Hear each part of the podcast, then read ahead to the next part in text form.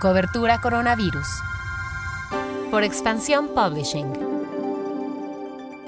Hola, soy Mónica Alfaro y te presento lo que sabemos hasta el momento sobre el coronavirus. Noticias. Hasta 8.000 muertes en México. El subsecretario Hugo López Gatel dijo que la Secretaría de Salud estima que podría haber hasta 8.000 decesos por COVID-19 en México. En una entrevista con la agencia EFE, también indicó que trabajan para tener listas 16.000 camas de terapia intensiva y aceptó que en lugares como Tijuana y la Ciudad de México ya están a punto de la saturación.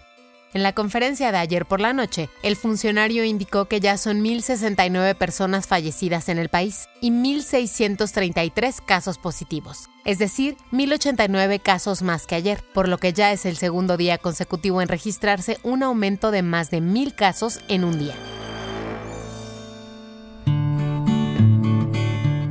De científicos integrados por especialistas del INER, el INDRE, la UNAM y el IMSS logró secuenciar el genoma del virus causante del COVID-19 en la población mexicana. Entre los hallazgos están que la mayor parte de las infecciones en México provino de Europa y que el coronavirus de los pacientes mexicanos tiene una similitud del 99.97% con el de Wuhan en China. Estos hallazgos son importantes para detectar posteriores mutaciones del virus y también para identificar variantes por las características ambientales, genéticas y epidemiológicas de la población mexicana. Pasamos a lo que pasa en el mundo.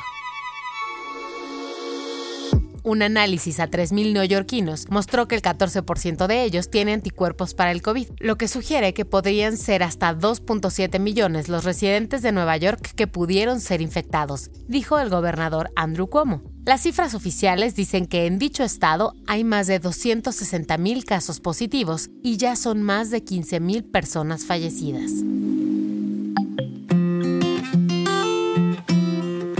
El estrés y la ansiedad del aislamiento, sumados al refrigerador a un par de metros, puede hacer que estemos comiendo de más. Si sientes que esto te está ocurriendo, te recomiendo la app de meditación Petit Bambú. En ella puedes encontrar consejos sobre mindful eating o alimentación consciente, que es una técnica que te puede ayudar a diferenciar el hambre real del hambre emocional. La app la puedes encontrar para Android y iOS. Cada semana, Blanca Juana Gómez Morera platica con una mujer inspiradora en nuestro podcast Mujeduría. Puedes escucharlo todos los miércoles en Spotify, Apple Podcast y Google Podcast. En el episodio de esta semana, nuestra invitada es Cari Pérez, directora de comunicaciones de Netflix Latinoamérica. Te mando un abrazo sonoro. Nos escuchamos mañana.